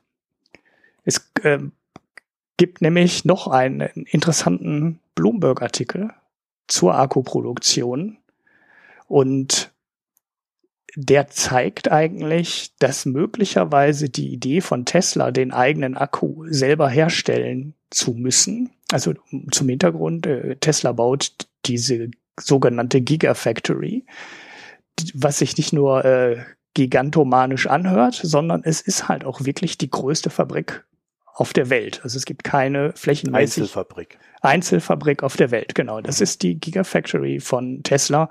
Das einzige, die einzige Fabrik, die Einzelfabrik, die größer ist, ist das äh, Produktionswerk von Airbus, wo die, glaube ich, den Jumbo drin bauen. Das ist, ähm, was das Raumvolumen angeht, größer, weil es natürlich viel höher ist als die ähm, relativ flache Fabrik von Tesla. Und da geht halt Tesla die Wette ein, das hat Elon Musk auch ein paar Mal schön gesagt, dass sie durch die Skaleneffekte und durch die riesige Fabrik einen Kostenvorteil gegenüber allen anderen ähm, ja, herausholen will aus der Produktion. Das heißt, sie wollen einfach am meisten Akkus in der größten Fabrik zu den besten Kosten herstellen können. Wo und gegen das kann? Ich glaube in Nevada, ich bin also mir aber nicht ganz sicher. In den USA auf jeden Fall, mhm. genau. Ähm, irgendwo in so einem total, in so einem Wüsten. Dings, nicht so ganz weit von Kalifornien weg, also irgendwo da in der Ecke Arizona, Nevada, ich weiß nicht so ganz genau. Ähm, ich glaube auch nicht in Kalifornien, aber irgendwo nee, da in der. nur um die. Genau, wer, irgendwo da in der Ecke. keine Chinesen dort arbeiten, sondern äh, Amis. Genau. Oder Mexikaner. Ähm, ja, ich weiß auch gar nicht, wie viele Leute da arbeiten, so also Zahlen, die ich gerade gar nicht drauf habe. Ähm, ob das wirklich viele Arbeitsplätze schafft oder ob das äh, so unfassbar automatisierte Fabrik ist, wo man fast von ausgehen könnte. Hm, auf jeden Fall, wie gesagt, Tesla glaubt, man müsse den Akku, die Akkuproduktion als ähm, E-Elektroautohersteller selber machen und die Produktion selber im Griff haben und könnte dadurch besser sein.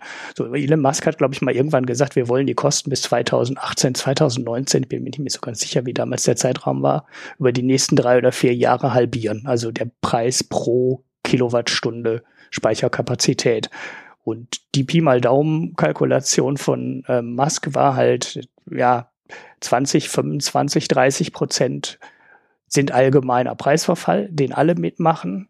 Und der Rest, der dann noch fehlt zur Kostenersparnis, den haben nur wir, weil wir die bessere, neuere und so weiter Fabrik haben. Jetzt kam aber dieser Bloomberg-Artikel und den fand ich ganz interessant, weil da alle Investitionen, also alle, die gerade wirklich schon äh, gebaut werden und alle ähm, Investitionen in Akkufabriken, die geplant werden, mal zusammengerechnet wurden.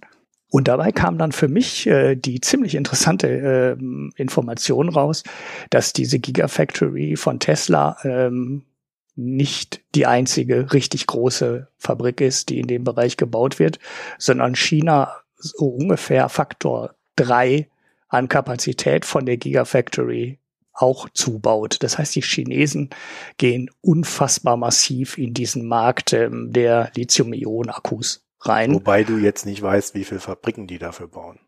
Ja, aber wenn die so viel bauen, werden die keine 30 kleinen bauen, sondern die werden zumindest äh, ein oder zwei dabei haben, die in ähnliche Größenordnungen kommen wie die, Gigafac wie die Gigafactory. Einschränken muss man natürlich auch. Äh, Tesla hat von vornherein gesagt, äh, wir planen mehr von diesen Gigafactories. Also die wollen auch nicht mit der einen aufhören. Äh, also es gab sogar angeblich schon mal Gespräche in Deutschland, eine zu bauen mit Tesla zusammen. Es gibt definitiv auch Gespräche irgendwo in Asien. Und Tesla hört unter Umständen auch nicht auf mit der einen ähm, Gigafactory. So ganz interessant ist es, dass die deutschen Automobilhersteller bisher möglicherweise ändert sich da gerade ein bisschen der Wind, der Meinung waren, den Akku müssen wir nicht selber machen. Das ist äh, so generische, also ein so generisches Produkt, dass man die Batteriezellen nicht selber produzieren muss. So nach dem Motto, das machen äh, Koreaner und Chinesen eh billiger als wir, da braucht man nicht einsteigen. Die haben schon das Know-how, die Zellen kommen sowieso schon daher und wir können da nichts besser machen als die Chinesen. Also lasst uns äh, das Zeug einfach einkaufen und äh, in die Autos verbauen. Damit haben wir dann mit dem Design des Autos, mit dem Motor, mit dem ganzen Paket haben wir noch so viel zu tun, dass äh, am Akku, dass es am Akku nicht ähm, scheitern wird. So, das ist das Ding, was wir einkaufen können und äh, da werden wir kein Problem kriegen.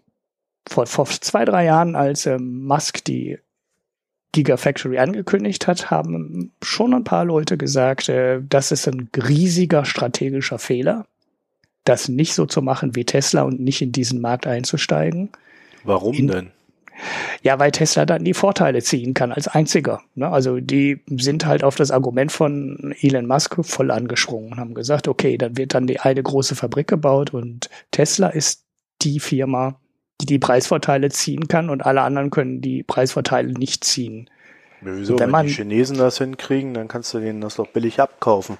Genau, ja, aber die Zahl, dass die Chinesen jetzt auch so massiv in den Markt reingehen, ist jetzt halt eine neue. Das hat Bloomberg jetzt halt zum ersten Mal zusammengerechnet. Und äh, ähm, man war ja so ein bisschen, konnte man das Gefühl haben, Tesla und Elon Musk ähm, holt sich jetzt einen Teil der weltweiten Batterieproduktion oder Akkuproduktion, besser gesagt, ähm, zurück in die USA und äh, kann damit ähm, technologisch besser sein und auch im Endeffekt halt auch billiger sein. Äh, wenn man sich jetzt aber die Zahlen von Bloomberg anschaut, sieht es sogar so aus, als würde der Marktanteil trotz der Gigafactory in den USA von China weiter steigen. Also bisher haben die 55 Prozent Marktanteil und aus den Bloomberg Hochrechnungen ergibt sich jetzt ein Weltmarktanteil von 65 Prozent. Aber heißt das denn nicht, Jahre. dass, dass äh, sich eher Elon Musk vertan hat als die deutschen Automobilhersteller? Genau, genau. Ja, ja, also das ist jetzt auch das, wenn man sich die Situation heute anschaut, ist es äh, genau das. Ähm, die deutschen Automobilhersteller würden jetzt, Stand heute, ist deren Rechnung, dass der Akku eigentlich eher so ein Commodity-Ding ist, was man an, naja, halt an vier oder fünf Quellen in Asien einkaufen kann, als würde die Spekulation eher aufgehen als die Musk-Spekulation. man müsse das alles selber machen, weil die Technologie muss man im Haus haben.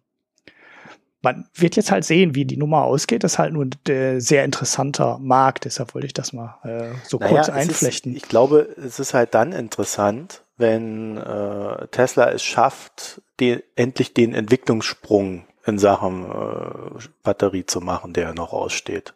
Hm. Da geht aber im Moment gar keiner von aus. Ne? Also ja. so, so, so wie ich, also es gibt so, es gibt natürlich, wenn du da in die Startup-Branche reingehst und auch in geförderte Projekte reingehst oder du liest so Wissenschaftszeitungen, also Technology Review oder so, da hast du permanent irgendwelche Firmen, die an dem großen Durchbruch arbeiten. Bosch hat auch eine Firma übernommen, die, glaube ich, an Zink Luftakkus arbeiten, also eine komplett andere Technologie die dann vor allem viel besser ist, glaube ich, was die Speicherkapazität pro Gewicht angeht. Das ist ja der große Nachteil der Lithium-Ionen-Akkus. Die Dinger sind mhm. halt saumäßig schwer. Ich glaube, der Akkupack im Tesla kostet, äh, kostet, wiegt 800 oder 900 Kilo. Das heißt, äh, du kriegst halt im Moment ein Elektroauto, egal was du machst, nicht leicht. Ne, das geht nicht. Wenn du Reichweite in das Auto haben willst, hast du einen schweren Akkupack da drin. Und das heißt im Fall von Tesla halt sind das 800, 900 Kilo. Und es ist ja dann egal, welche Karosserie du drumherum baust.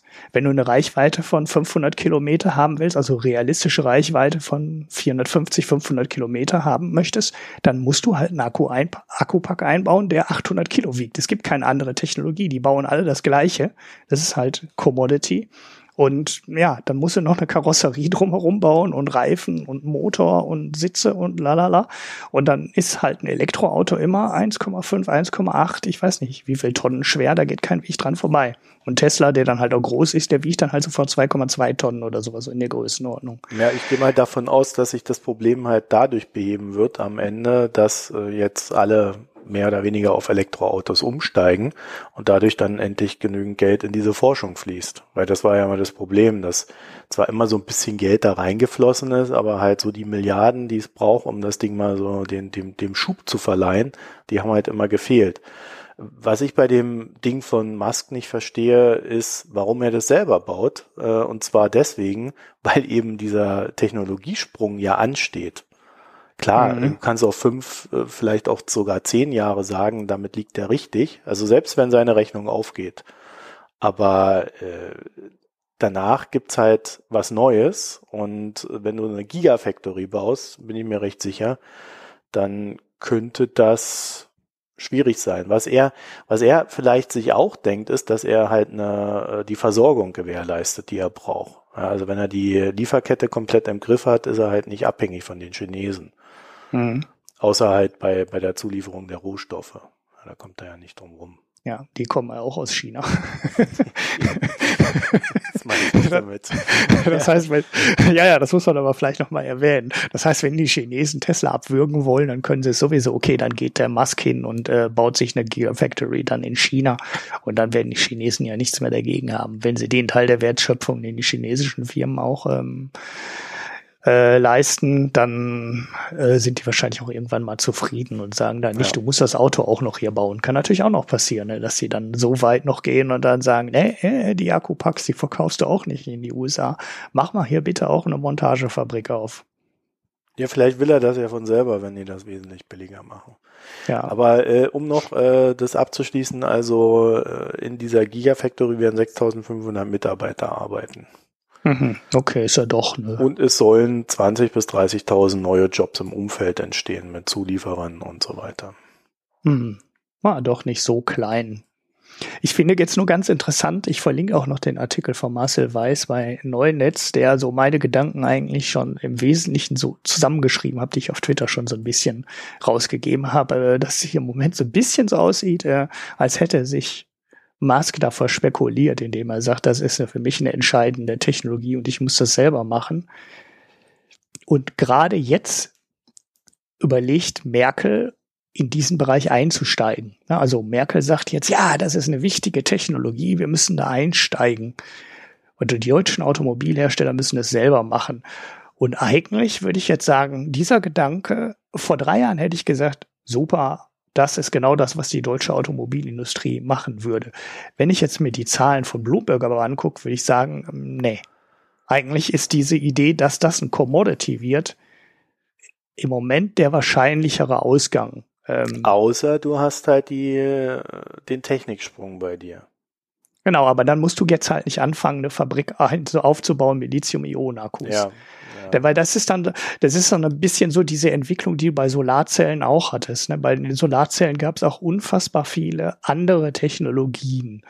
Die hattest du teilweise so, so in kleinen Stückzahlen wurden die Dinge auch schon produziert. Aber die technologische Weiterentwicklung der ganz normalen ollen Zellen, die man im Endeffekt vor, vor 20 Jahren schon gebaut hat, die sind halt jedes Jahr sukzessive um 10, 15, 20 Prozent besser geworden. Die sind preiswerter geworden. Die Maschinen, die die Dinger herstellen, sind besser geworden. Die Produktion wurde automatisierter und, und, und. Und dann gab es halt einen Haufen Sachen, die im Labor und auch so äh, in kleinen Stückzahlen echt gut aussahen, die sich dann aber nie durchgesetzt haben, weil in der Zeit, die versprachen dann halt irgendwelche Vorteile von 20, 30, 40 Prozent. Nur ähm, in der Zeit, in der die Sache dann in die Produktion gebracht worden wäre, sind die stinknormalen ollen Zellen halt auch wieder über zwei oder drei Jahre ähm, 20, 30 Prozent billiger geworden. Und dann ist keiner dieses Risiko gegangen. Und ich könnte mir gut vorstellen, dass bei den Lithium-Ionen-Akkus die nächsten Jahre ganz genauso aussehen, dass es halt immer wieder 10, 15 Prozent besser wird jedes Jahr und sehr viele Technologien daran scheitern, dass die Standardtechnologie halt jedes Jahr ein bisschen besser wird. Und ob dann der große Umbruch kommt irgendwann und welche Technologie das wird, das weiß, glaube ich, im Moment keiner. Und ja. deshalb würde ich diese Merkel-Geschichte, wir brauchen jetzt so ein Werk für diese Akkus, nicht unterschreiben. Entweder es gibt einen Technologiesprung und der wird dann zufällig auch in Deutschland entwickelt, so dass wir einen Vorsprung haben, was die Technologie angeht dann kann man sagen, okay, jetzt werfen wir da Geld drauf, weil wir sehen gerade wirklich einen Vorteil. Aber auf die Technologie, die jetzt gerade da ist und die in der Gigafactory schon verbaut wird und die die Chinesen jetzt noch mal Faktor drei größer noch mal bauen, da würde ich kein Geld mehr drauf werfen. Mhm. Ja, also auf die würde ich auch kein Geld werfen. Da sind wir uns Ja. einig zum Ja. Leidwesen. Und das, und, und das, das Potenzial ist ja da. Ne? Also der, der Faktor ähm, Speicherkapazität pro Gewicht, das ist genau der Faktor, wo ein Technologiesprung kommen könnte durch eine andere Technologie, dass die Dinger halt wirklich viel Ja, da leichter geht's ja auch werden. um die Rohstoffe. Ne? Also du kannst ja auch Stimmt, das ist eine, auch ein Punkt, ja. eine ähnlich wirksame Technologie haben bei den Batterien, wie wir sie jetzt haben, die sich ebenso gut weiterentwickeln lässt. Wenn du dafür dann irgendwie 50 Prozent weniger Erden brauchst, um den ganzen Scheiß herzustellen, äh, dann ist das schon was wert. Ja, Mhm. Oder wenn du äh, irgendwie Sachen brauchst, die halt nicht in China liegen, sondern vielleicht in Brasilien, wo du einen verlässlicheren Handelspartner hast, äh, der seine, äh, seine Rohstoffe jetzt noch nicht unbedingt gegen dich eingesetzt hat in einem kleinen Handelskrieg, wie es ja mal bei den äh, seltenen Erden der Fall war, dann, dann ist das halt auch ein äh, strategischer Vorteil, den du dann vielleicht ummünzt. Also da, da gibt es so sehr viele verschiedene Faktoren, die da reinspielen, äh, die wir aus, aus heutiger Sicht gar nicht so sehr planen können. Also äh, auch wenn du dich mit der ganzen Technik beschäftigst, wirst du am Ende nicht sagen können, welche sich da durchsetzt und was dann der Grund ist. Ja, Mhm. am Ende haben, haben die USA und China ja bisher immer geschafft, irgendwie noch zusammenzuarbeiten. Wie das unter Trump weiterläuft, weiß man nicht. Also das ist zum Beispiel für Elon Musk ein großer Faktor. Ähm, also ich glaube, der, der Xi, der Xi, der hat sich jetzt äh, heute so geäußert, dass Merkel seine neue große Handelspartnerin ist. Ja, das sind schon starke Signale. Merkel wiederum hat äh, in ihrem Wahlkampfprogramm gesagt, dass die USA äh, ein, ein wichtiger Partner für Deutschland sind. Das war letzte, bei der letzten, beim letzten Wahlprogramm äh, war das noch einer unserer besten Freunde.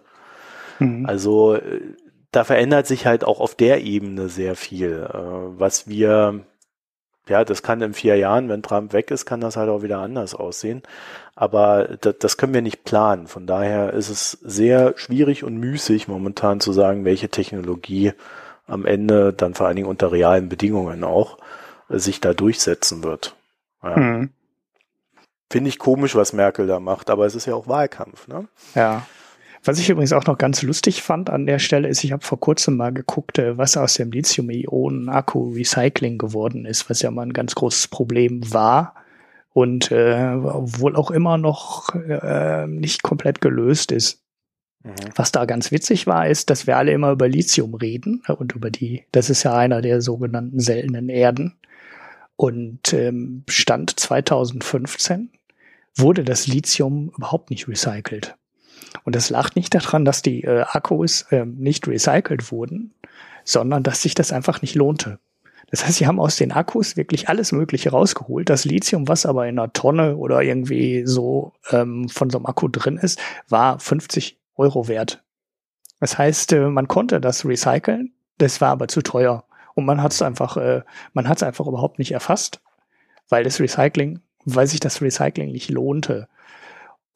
Das fand ich ganz witzig, weil das auch 2015, 2016 schon immer der Stoff war, um den es eigentlich gehen sollte. Ne? Also das ist der Faktor, an warum man selber eine Produktion haben muss und warum man sich den Zugriff auf die Rohstoffe sichern muss. Im Recycling sah es anders aus, weil der Preis einfach ganz anders aussah. Also es scheint halt einfach keinen Engpass zu geben. Mhm. Ähm, mag sich in den letzten Monaten ein bisschen geändert haben. Ich habe mal irgendwo was von der Preisverdopplung gelesen von Lithium. Äh, das ist noch gar nicht so ganz so lange her, aber äh, Stand 2015 war, es lohnt sich nicht mal das Recycling, weil der Preis so niedrig ist. Ja, da könnte doch die Merkel mal pumpen, äh, punkten im Wahlkampf. Meinst du, die das Die? Zeichlingpflicht. Ach so, dafür, ja, ja. Spenden für die äh, deutsche Automobilindustrie oder was auch immer. Also, ja, ja, das sind wieder so Themen. Das finde ich immer ganz schlimm, wenn so ein Zeugs dann noch nicht mal recycelt wird. Aber gut. Okay, dann haben wir das Thema auch abschließend behandelt, würde ich sagen, für heute, oder? Jo. Ich gebe dir noch den Link, wo das da drin steht mit den Mitarbeitern. Ich weiß es gar Mhm. nicht, wie aktuell das ist. Ja, 2017. Haut ja halbwegs hin. Ja. Gut. Dann hast du Picks. Nö, jetzt nicht mehr. Das wäre jetzt mein Pick gewesen. Ja, Diese Batteriegeschichte von Bloomberg. Allen Tricks wird hier gearbeitet. Das ist echt schlimm. Ja, ich habe äh, einen kleinen Pick, der, den will ich aber gar nicht so sehr äh, ausdingsen, also nicht so sehr ausarbeiten hier. Und zwar lese ich gerade ein Buch, The Right Nation nennt sich das. Das ist schon mhm. etwas älter. Das wurde so äh, in, ja, während der Präsidentschaft George W. Bushs geschrieben. Und das behandelt so den Aufstieg der Konservativen und Rechten in den USA. Aber nicht so, wie wir das momentan anhand von Donald Trump äh, diskutieren mit, äh, mit den Rechtsradikalen und den ganzen Kram, sondern das Buch hat einen ganz interessanten Twist, weil ähm, es die These vertritt, dass die, dass die USA als Land also auch die Demokraten extrem konservativ sind. Und das wird hier so ein bisschen aufgedröselt, wie dieses konservative Denken sich in diesem Land, das ja ursprünglich mal ein sehr liberales war, sich so ausgebreitet hat, wie es auch unter Bill Clinton schon so um sich griff. Und ja, es ist eine sehr lange Herleitung, also das sind glaube ich so um die 500 Seiten oder so, die man da zu lesen hat. Aber äh, ich bin jetzt auch noch nicht durch, habe erst äh, ja, habe erst ein paar Seiten gelesen, also ein paar mehr, aber ich bin noch am Lesen und äh, ich finde das finde das sehr spannend. Also wer sich für dieses Thema interessiert, ich gebe dir da auch noch mal einen Link zu dem Buch dann mhm. äh, für die für die Shownotes. Wer sich für das Thema interessiert, der ist da glaube ich recht gut aufgehoben. Vor allen Dingen so ein bisschen historisch auch und das Ganze bewahrt äh, einen sehr bemüht neutralen Ton. Also er versucht gar nicht so sehr die Sachen zu werten, ist das jetzt richtig oder falsch, ist das moralisch okay oder sind das Arschlöcher, sondern ähm, er, er bemüht sich oder die beiden bemühen sich da recht moderat äh, und neutral an das Thema ranzugehen und erzählen das halt so, wie das vorgekommen ist. Und da merkt man dann halt auch, dass Donald Trump entgegen unserer jetzigen Wahrnehmung nicht unbedingt ein Einzelfall ist in der amerikanischen Politik. Also nee. Es gab da auch schon andere Präsidentschaftskandidaten, die ähnlich abgefahren waren. Äh, vielleicht jetzt nicht unbedingt so sehr im Sinne von, äh, man muss die ganzen Ausländer abschlachten und, und die Moslems vertreiben, aber ähm, ja, da, da gab es noch andere interessante Persönlichkeiten, die ihm quasi dann auch den Weg geebnet haben. Und äh, das wird da sehr gut rausgearbeitet. Ja, naja, aus, aus deutscher oder aus europäischer Sicht ähm, schaut man schon manchmal äh, eher sehr ungläubig über den Atlantik.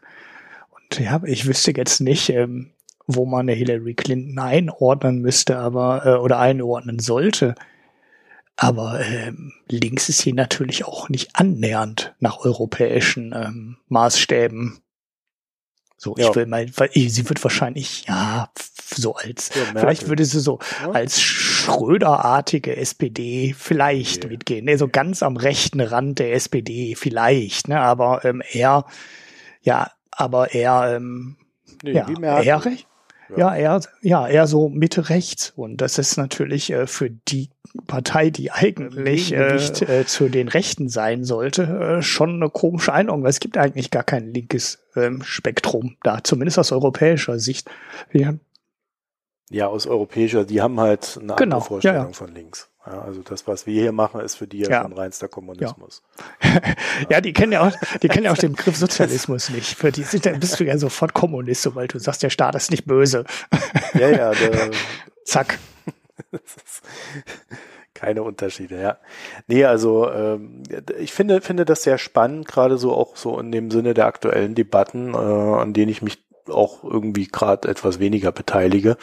Und ähm, ich hatte ja auch meinen Urlaub da in den USA verbracht, in Kalifornien, und das äh, ist ganz interessant zu beobachten, so die diese Unterschiede in der Wahrnehmung da auch. Ja, und ähm, naja, also äh, da sind einige Präsidentschaftskandidaten, die halt einfach nicht gewonnen haben, aber die wirklich tatsächlich so ähnlich abgefahren sind wie Donald Trump.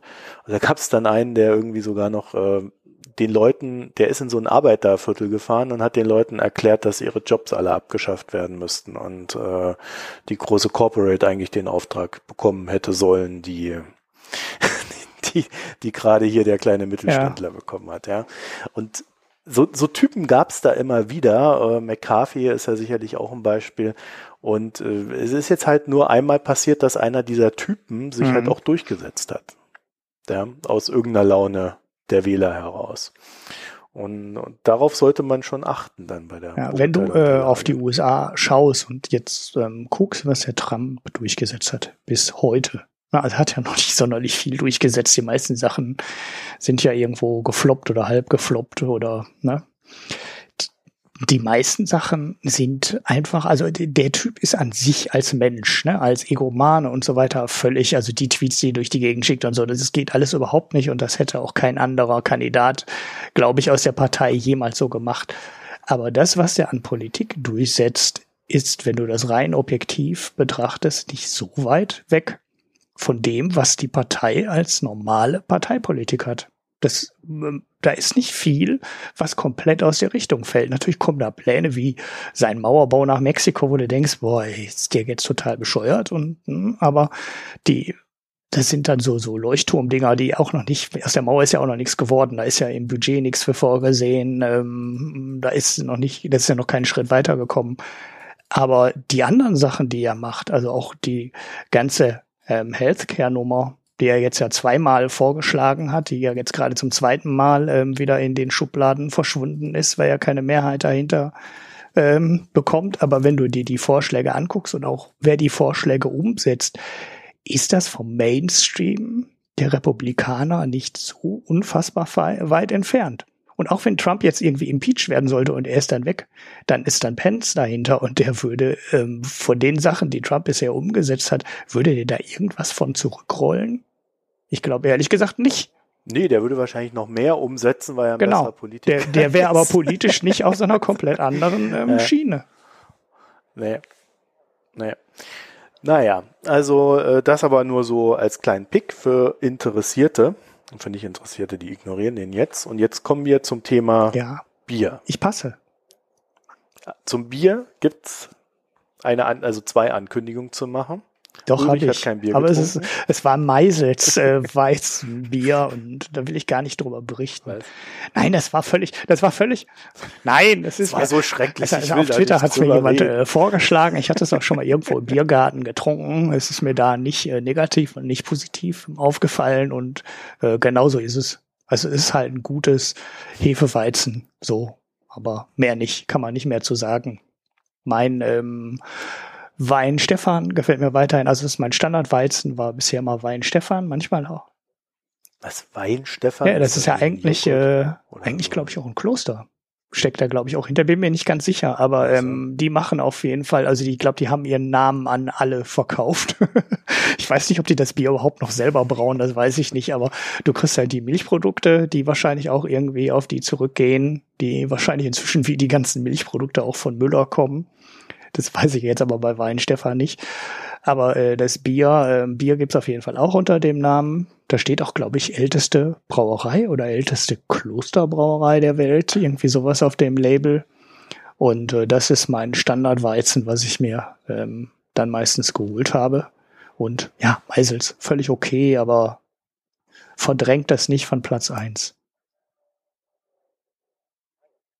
Ja, naja, also ich habe dein Augustinerbräu München Edel oh, jetzt bin ich gespannt. getrunken. Dass du mir Weil da dachte ich, das wird dir schmecken. Jetzt bin ich gespannt. Ja, es ist ja ein Exportbier, muss man dazu sagen. Steht da ganz mhm. fit drauf. Wird aber trotzdem nach dem Reinheitsgebot gebraut. Naja, äh, ja, also äh, das war schon, war schon ganz gut. Ich hatte nur irgendwie das Gefühl, es ist ein bisschen zu, okay wässrig. Also als ob so ein bisschen so ein okay. Ticken gefehlt hat. Ja. So an Geschmack. Kann das gar nicht genauer sagen. Also ich wüsste jetzt auch gar nicht, was da gefehlt hat, aber äh, hatte so das Gefühl, ja, bisschen zu okay. viel Wasser. ja, aber schon, schon ganz gut. Ja, also ist jetzt kein schlechtes Bier, aber eher so, ja, dann dadurch dann halt auch eher so mittel. Mhm. Ja. Okay, geil, dann eh, dieses Schlapp, dieses Ja, ja, Ulrich, war jetzt ja, alles dieses, nicht so dolle dieses schlappe hier, ne? Seppel da, das habe ich nicht mehr gekriegt. Das war, äh, war irgendwie leer, die Stelle. äh, das weiß ich auch nicht. Das geht so in die Richtung. Das ist halt auch so ein Bier, was du so, also das heißt ja Mhm. schon schlappe Seppel, das kannst du so wegschlabbern. Also da musst du halt, äh, ja, dir auch keine großen Gedanken machen. Also es ist jetzt nicht so, ah, ich gieße das jetzt hier irgendwie feierlich in ein Glas und äh, genieße jetzt das Bier und riech da vorher dran, sondern du trinkst es einfach, es ist lecker, es ist, äh, ähm, du, und du kannst es halt gut trinken, so fertig. Und so fand ich das Augustiner halt auch genauso Mhm. in die Richtung gehend. Ist halt äh, ein gut gemachtes, rundes, lecker Trinkbier. Ja, das ist auch nicht das normale Augustiner. Das ist schon irgendwie ein bisschen anders, aber ich kann jetzt auch nicht mehr, habe auch lange kein Augustiner mehr getrunken, dass ich das jetzt vergleichen könnte. Also kein normales Augustiner getrunken. Ja, ja. Ja, also wie gesagt, äh, äh, ganz gut, Okay. aber da fehlt Ja. was. Irgendwas. Ich suche weiter nach deinem Ja. perfekten Bier für Naja. dich. das bringe ich dir dann vorbei. Ich mach, ich mach weiterhin den Realität, Realitätscheck für deine Biere. Da scheinen wir ja äh, dann doch etwas arg auseinander zu liegen meistens. Naja, also so viel zum Thema Bier. Haben wir, haben wir, haben wir danach eigentlich noch was? Nee, dann Genau, können wir jetzt fertig das war's machen, jetzt. Ne? Jetzt Sternepunkte, Kommentare und so weiter. Ja. Schickt uns mal so, wenn ihr Lust habt, so eure Meinung zum Thema äh, Interviews, ob wir die einfach mal auskoppeln. Das heißt, da kommt dann äh, äh, außerhalb der äh, der normalen Folgen kommt dann halt einfach mal so ja 15, 20 Minuten oder so Interview. Das heißt, man hätte dann auch mal was Kurzes. Und wir schaffen es ja irgendwie immer nicht, die Folgen einzustampfen. Deswegen ist das vielleicht eine ganz gute Lösung für die Interviews. Zumal sie dann, äh, ihr dann auch gucken könnt, ob euch das besser mehr interessiert oder eben auch nicht. Ja, das würde mich noch interessieren. Ansonsten, ähm, ja, wir haben ja ein paar Spenden bekommen. Äh, das Thema haben wir wieder vergessen drüber zu sprechen. Müssen wir auch nochmal drüber sprechen, was wir da mit den ganzen Sachen machen. Äh, und, ah, jetzt habe ich noch eine Ankündigung vergessen, die zweite Ankündigung zum Thema Bier. Äh, ich wurde letzt oder wir wurden letztens gefragt äh, im, im letzten Podcast in den Kommentaren, ob wir eine Packstation hätten. Ich habe tatsächlich eine Packstation gefunden, äh, die ich habe. Ich wusste das gar nicht. Also das war so dann so eine Zufallsentdeckung. Und ähm, ja, ich habe die da mal reingestellt unter in die Kommentare und äh, Ulrich, ich gebe dir noch mal so die Adresse zum Bier. Dann kann dann, also wer dann Lust hat, mir ein Bier zu, zum Verköstigen zu, zu senden, der könnte Okay. das tun. Ja, und vielleicht legst du dir ja auch eine Packstation Ja, zu, dann kannst muss du die auch mal checken, wo hier die nächste ist, weil wenn ich dann irgendwie quer durch die Stadt fahren muss, ist es eine, auch äh, doof. Ich dachte ja immer, die wären speziell so für wenig bewohnte Mhm. Gegenden entwickelt worden. Ja, ich glaube, die sind eher für Berufstätige gedacht, die das Paket sonst nicht entgegennehmen können. Ne? Ja, das, das, Naja, das bei mir um die Ecke, direkt um die Ecke war mal eine, aber die ist äh, relativ fix wieder abgebaut worden. Als ich mich mal dazu durchgerungen hatte, mich mal äh, zu informieren, äh, was ich denn damit überhaupt anfangen kann. Weil ich sehe eigentlich bei äh, andauernd nur immer, äh, wir versenden nicht an Parkstationen. Deshalb habe ich mich da nicht so sonderlich drum gekümmert, weil ich immer nur gesehen habe. Ja, ich glaube, da muss man, da, das muss man ja jetzt nicht explizit, sondern du, du sendest ganz normal ein Paket und hast dann halt diese, äh, äh, diese Adresse dieser Packstation. Ja, aber ich glaube, der, derjenige sieht das, der das versendet in der Adresse. Weil ich sehe es andauernd bei irgendwelchen Ja, aber wieso sollte Keine man da Ahnung. nichts Ich hinsenden wollen? wir brauchen Kommentare dazu. Welcher Betrug wird mit Packstationen gefahren? Ja, weil das ist ja nicht normal. Also ich sehe andauernd bei irgendwelchen äh, Versendern den Hinweis, äh, versenden nicht an Packstationen. Warum? Ja, Also, weil man dann so tun kann, äh, wahrscheinlich gibt's da wieder einen ja, Tipp, die oder äh, man, man sagt halt, ich habe das Ding nicht äh, entgegengenommen, schick noch mal. Irgendeinen Trick muss es ja dann da geben. Ja, aber da gibt's ja auch immer Belege und alles. Also das Ja, sehe genau. ich jetzt nicht so. Die Hörer sollen Hm. mal was dazu sagen. Ob die irgendwas wissen. Ja, also wer den Packstation-Betrug kennt. Ja, wir müssen ja auch irgendwo mit. unser Geld verdienen.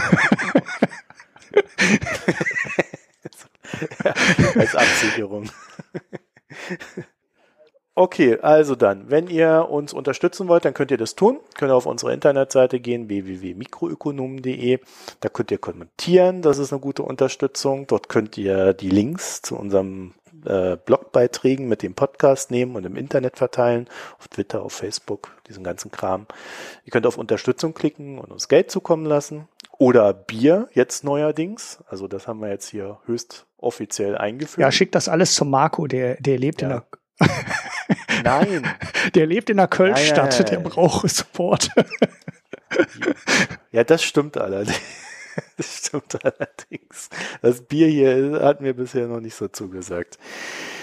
Naja, und äh, ansonsten, was haben wir noch? iTunes, ja, auf iTunes. Bewerbungen, äh, Bewerbungen, Bewertungen schreiben. So, ihr gebt dort ein bis fünf Sterne und äh, schreibt dann eure empörte Meinung über unseren Podcast da rein. Es kann auch eine positive sein, aber ihr könnt auch empört sein.